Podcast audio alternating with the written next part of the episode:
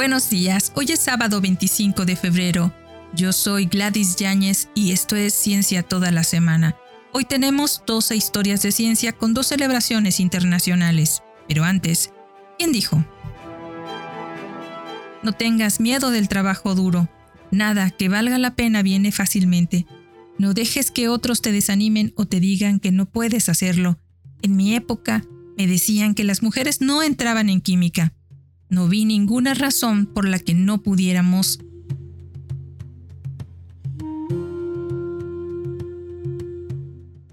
Descúbrelo al final del episodio.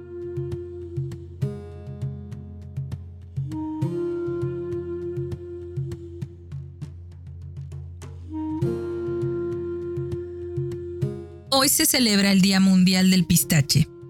El pistache tiene el nombre científico de Pistacia vera, es un pequeño árbol originario de un área que incluye Afganistán, Asia Central e Irán. El árbol produce semillas que se consumen ampliamente como alimento. Los registros arqueológicos muestran que las semillas de pistache era un alimento común desde el año 6750 a.C. La evidencia más temprana del consumo del pistacho se remonta a la Edad de Bronce en Asia Central y proviene de Jarkután, el Uzbekistán moderno. Los árboles de pistache fueron introducidos desde Asia a Europa en el siglo I después de Cristo por los romanos. Se cultivan en el sur de Europa y el norte de África. Theophrastus lo describió como un árbol parecido a un terebinto con nueces parecidas a almendras de Bactria.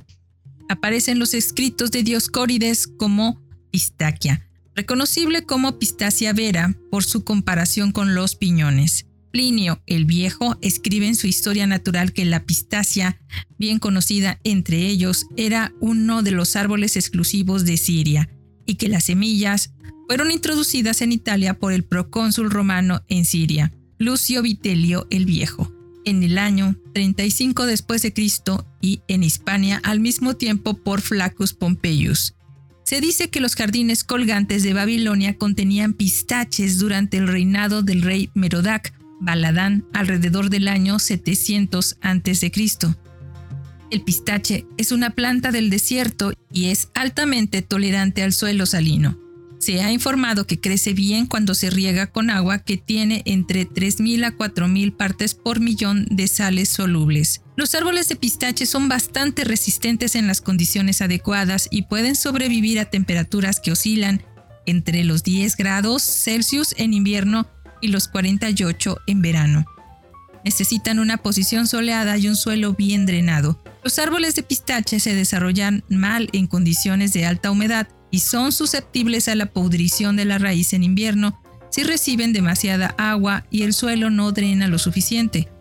Se requieren veranos largos y calurosos para la maduración adecuada de la fruta.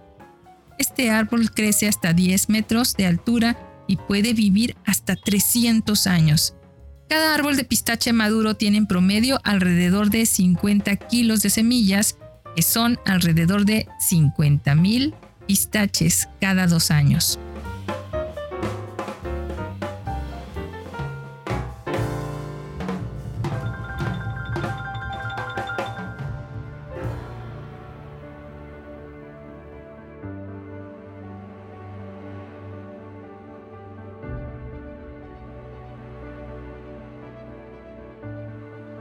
Historia de ciencia número 2. Día del implante coclear. Un implante coclear es un dispositivo que pasa por alto las células ciliadas sensoriales dañadas dentro de la cóclea o oído interno. Para estimular directamente los nervios auditivos, consta de dos partes, el procesador de sonido externo que recoge y procesa el sonido, convirtiéndolo en una señal de radiofrecuencia que se envía a través de la piel y el implante interno que consta del receptor estimulador y el electrodo, que se inserta en la cóclea y proporciona estimulación eléctrica directamente al nervio auditivo. Esto lleva el sonido al cerebro. Hay cuatro diferencias entre un audífono y un implante coclear. Los audífonos y los implantes cocleares mejoran la audición de las personas diagnosticadas con pérdida auditiva neurosensorial cuando hay daño en las células ciliadas del oído interno o en las vías nerviosas del oído interno al cerebro. Un implante coclear es implantado quirúrgicamente por un cirujano otorrino laringólogo, mientras que los audífonos son colocados por un audiólogo calificado. Los audífonos son completamente removibles en comparación con los implantes cocleares, donde solo puedes quitar el procesador externo, pero no el implante. Los audífonos amplifican los sonidos en comparación con los implantes cocleares, que estimulan el nervio auditivo para proporcionar la sensación de sonido. Los implantes cocleares usan señales eléctricas en lugar de las señales acústicas que utilizan los audífonos.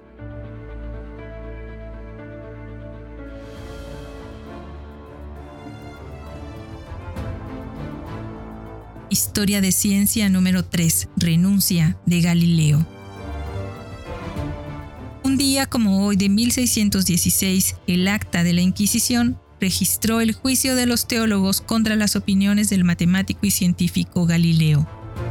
Con la presentación del modelo heliocéntrico, el Papa Pablo V ordenó al cardenal Belarmino que convocara a Galileo y le advirtiera en persona que abandonara su afirmación de que la Tierra se movía alrededor del Sol si Galileo se negaba, se emitiría una orden judicial para que se abstuviera por completo de enseñar, defender o discutir la doctrina.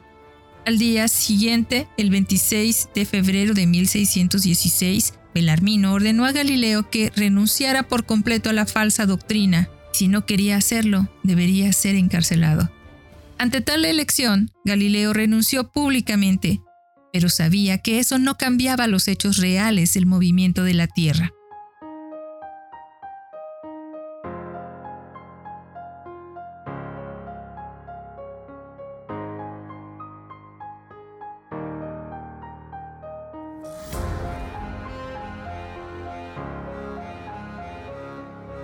Historia de ciencia número 4. Patología. Giovanni Battista Morgagni nació el 25 de febrero de 1682, anatomista y patólogo italiano cuyos trabajos ayudaron a hacer de la anatomía una ciencia formal. Sus primeros estudios de la garganta en particular y el seno y la idiatosis de Morgagni en esta región perpetúan su nombre. Morgagni escribió en su obra principal sedibus et casius morborum per anatomen indigatis, en español significa sobre los asientos y las causas de la enfermedad, publicado en Venecia en el año 1771. Esta obra fue traducida al francés, al inglés, al alemán y a otras lenguas y sentó las bases de la patología moderna. Morgagni pensaba que la tuberculosis era contagiosa y se negaba a hacer autopsias en sujetos tuberculosos. Su enseñanza condujo a leyes que exigían que tras la muerte de los pacientes con tuberculosis se desinfectaran sus habitaciones y se quemara su ropa. Para el cáncer, Morgagni insistió que el cuchillo era el único remedio que daba resultados fructíferos.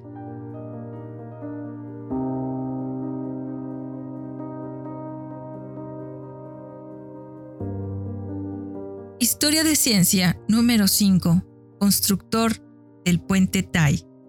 Thomas Bock nació el 25 de febrero de 1822, ingeniero ferroviario inglés que fue nombrado caballero por construir el puente ferroviario Tai, que luego se derrumbaría en un fuerte vendaval el 28 de diciembre de 1879, solo un año después de su inauguración, y mataría a un tren lleno de personas.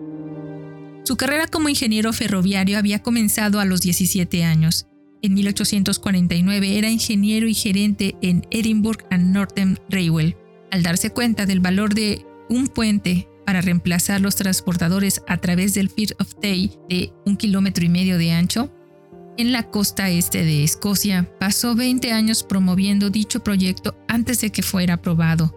La primera piedra se colocó el 22 de julio de 1871 el puente, de poco más de 3 kilómetros de vigas de celosía sobre columnas de hierro, se inauguró el 31 de mayo de 1878, pero fracasó al año siguiente. Murió cuatro meses después de que el juzgado de instrucción lo detuviera como responsable del mal diseño contra la presión del viento.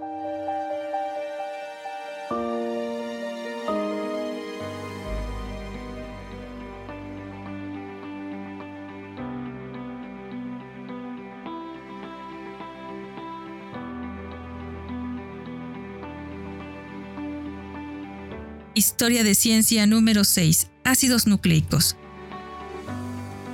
Phoebus Aaron Theodor Levin, también conocido como Phoebus Levin, nació el 25 de febrero de 1869, químico ruso estadounidense, pionero en el estudio de los ácidos nucleicos.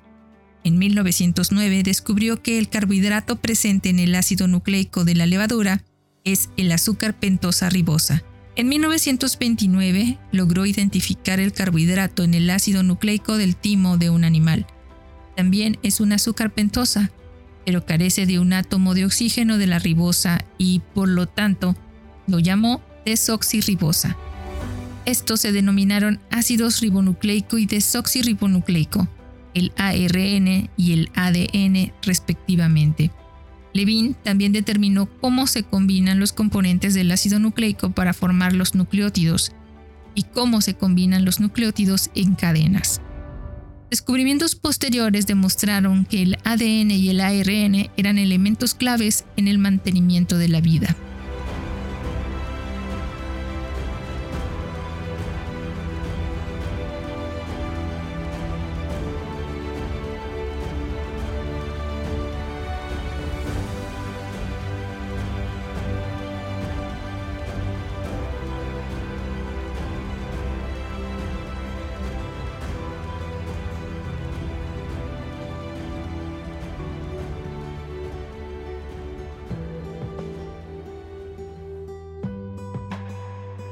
Historia de ciencia número 7. Ida Nodak.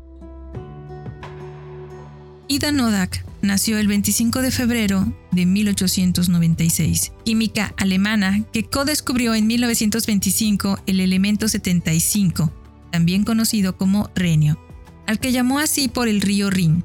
Encontró pequeñas cantidades en el mineral columbita. Trabajaba con Walter Nodak, su futuro esposo, en 1926 también se estaba tratando de encontrar el elemento 43 al que llamaron Masurium, pero el anuncio de este hallazgo fue erróneo. Comentó sobre la posibilidad de la fisión al escuchar los informes de las observaciones de Fermi en 1934 sobre el bombardeo de uranio con neutrones. Su idea permaneció latente. Sin embargo, cuando Frisch, cinco años después, presentó la misma idea, fue aceptada. En fotoquímica, los Nodak trabajaron en la sensibilización de sustancias colorantes, la fotoquímica del ojo humano y otros temas afines.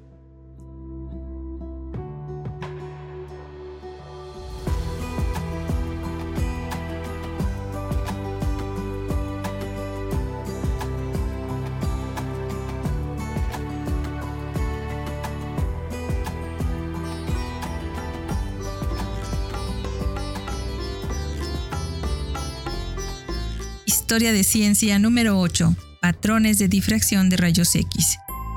William Thomas Asbury nació el 25 de febrero de 1898. Bioquímico físico inglés que fue el primero en hacer uso de patrones de difracción de rayos X para estudiar la estructura de los ácidos nucleicos en 1937. Asbury investigó el método con Bragg durante siete años luego investigó la estructura de la lana tanto en forma estirada como sin estirar. A partir de la diferencia de los patrones de difracción comenzó a intentar trabajar en la estructura de las moléculas de la proteína. Su determinación preliminar de la estructura de los ácidos nucleicos fue, de hecho, incorrecta, pero impulsó el trabajo de los Pauling con las proteínas y el estudio de la estructura del ADN de Crick y Watson. Su trabajo, decodificando lentamente la naturaleza de la estructura molecular de prácticamente los materiales orgánicos grandes, proteínas globulares y fibrosas, fue valioso tanto para la ciencia como para la industria.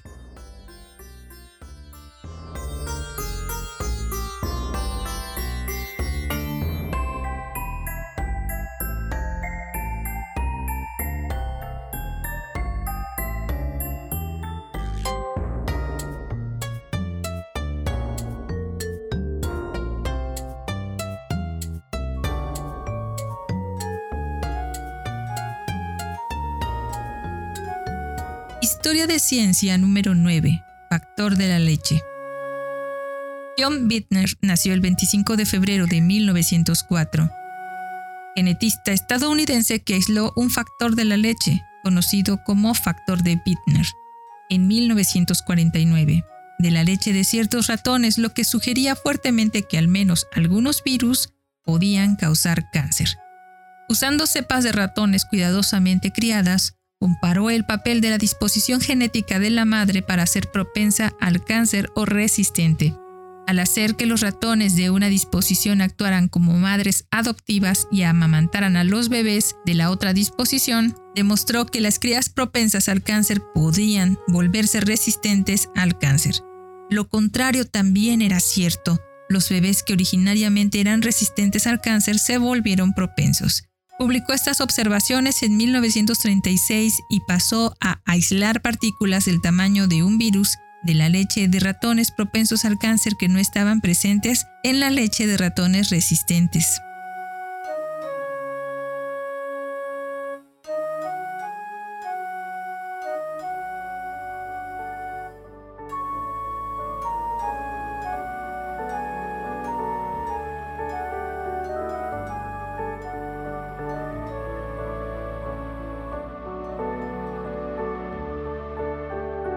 Historia de ciencia número 10.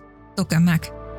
Lev Artsimovich Tokamak de 3 nació el 25 de febrero de 1909. Físico soviético que sentó las bases del tokamak, un dispositivo capaz de confinar plasma a temperaturas ultra altas, adecuado para la investigación de la fusión nuclear controlada. Después de la Segunda Guerra Mundial comenzó con la tarea de separación de isótopos para combustibles de bombas nucleares y a partir de ahí pasó a trabajar en un objetivo de fusión nuclear controlada.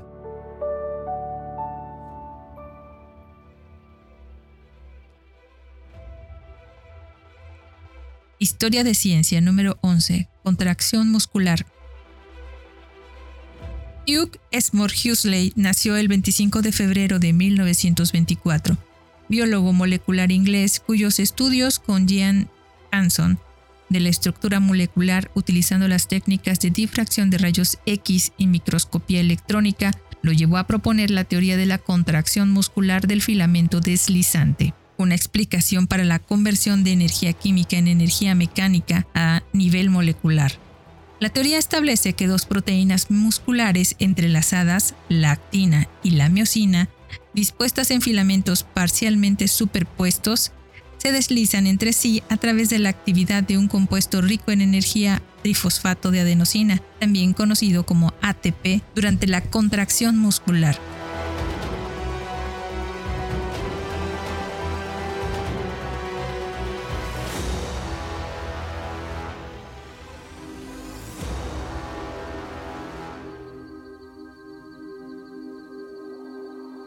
Historia de ciencia número 12 bomba atómica británica. El 25 de febrero de 1552, en Sellafield, en la costa del mar de Irlanda, en Cumberland, comenzó a funcionar la planta de plutonio de Windscale.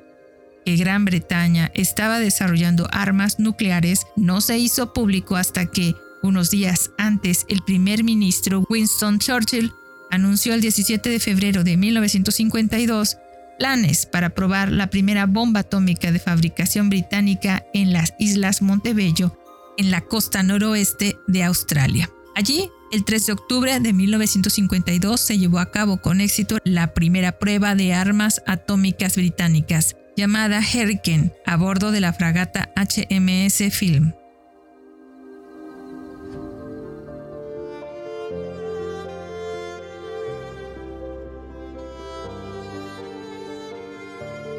Y esto fue todo por hoy, sábado 25 de febrero. Yo soy Gladys Yáñez y esto fue Ciencia toda la semana. Hoy tuvimos 12 historias de ciencia con dos celebraciones internacionales, pero antes de despedirnos, fue Gertrudis Elion quien dijo, No tengas miedo del trabajo duro, nada que valga la pena viene fácilmente.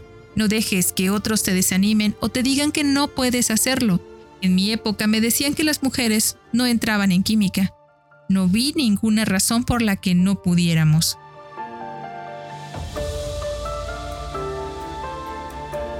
Muchas gracias por escucharnos. Recuerda que si quieres contactarnos, colaborar o requieres las fuentes de la información, por favor no dudes en escribirnos.